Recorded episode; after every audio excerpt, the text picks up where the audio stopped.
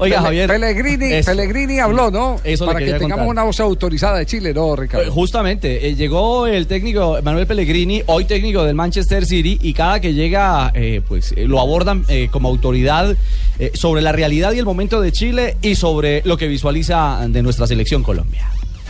Un partido difícil, que Chile está pasando un muy, muy, muy buen momento y Colombia tiene muy buenos jugadores. ¿Es el mejor momento histórico de Chile?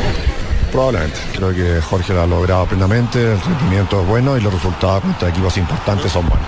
Creo que eh, Colombia tiene una gran gener- generación de jugadores, la mayoría de ellos, como usted dice, jugando en Europa. Bueno, ahí está, conciso el hombre. No se comprometió demasiado, pero, pero sí elogió el momento y, y validó que este es el momento histórico más importante de los chilenos como selección.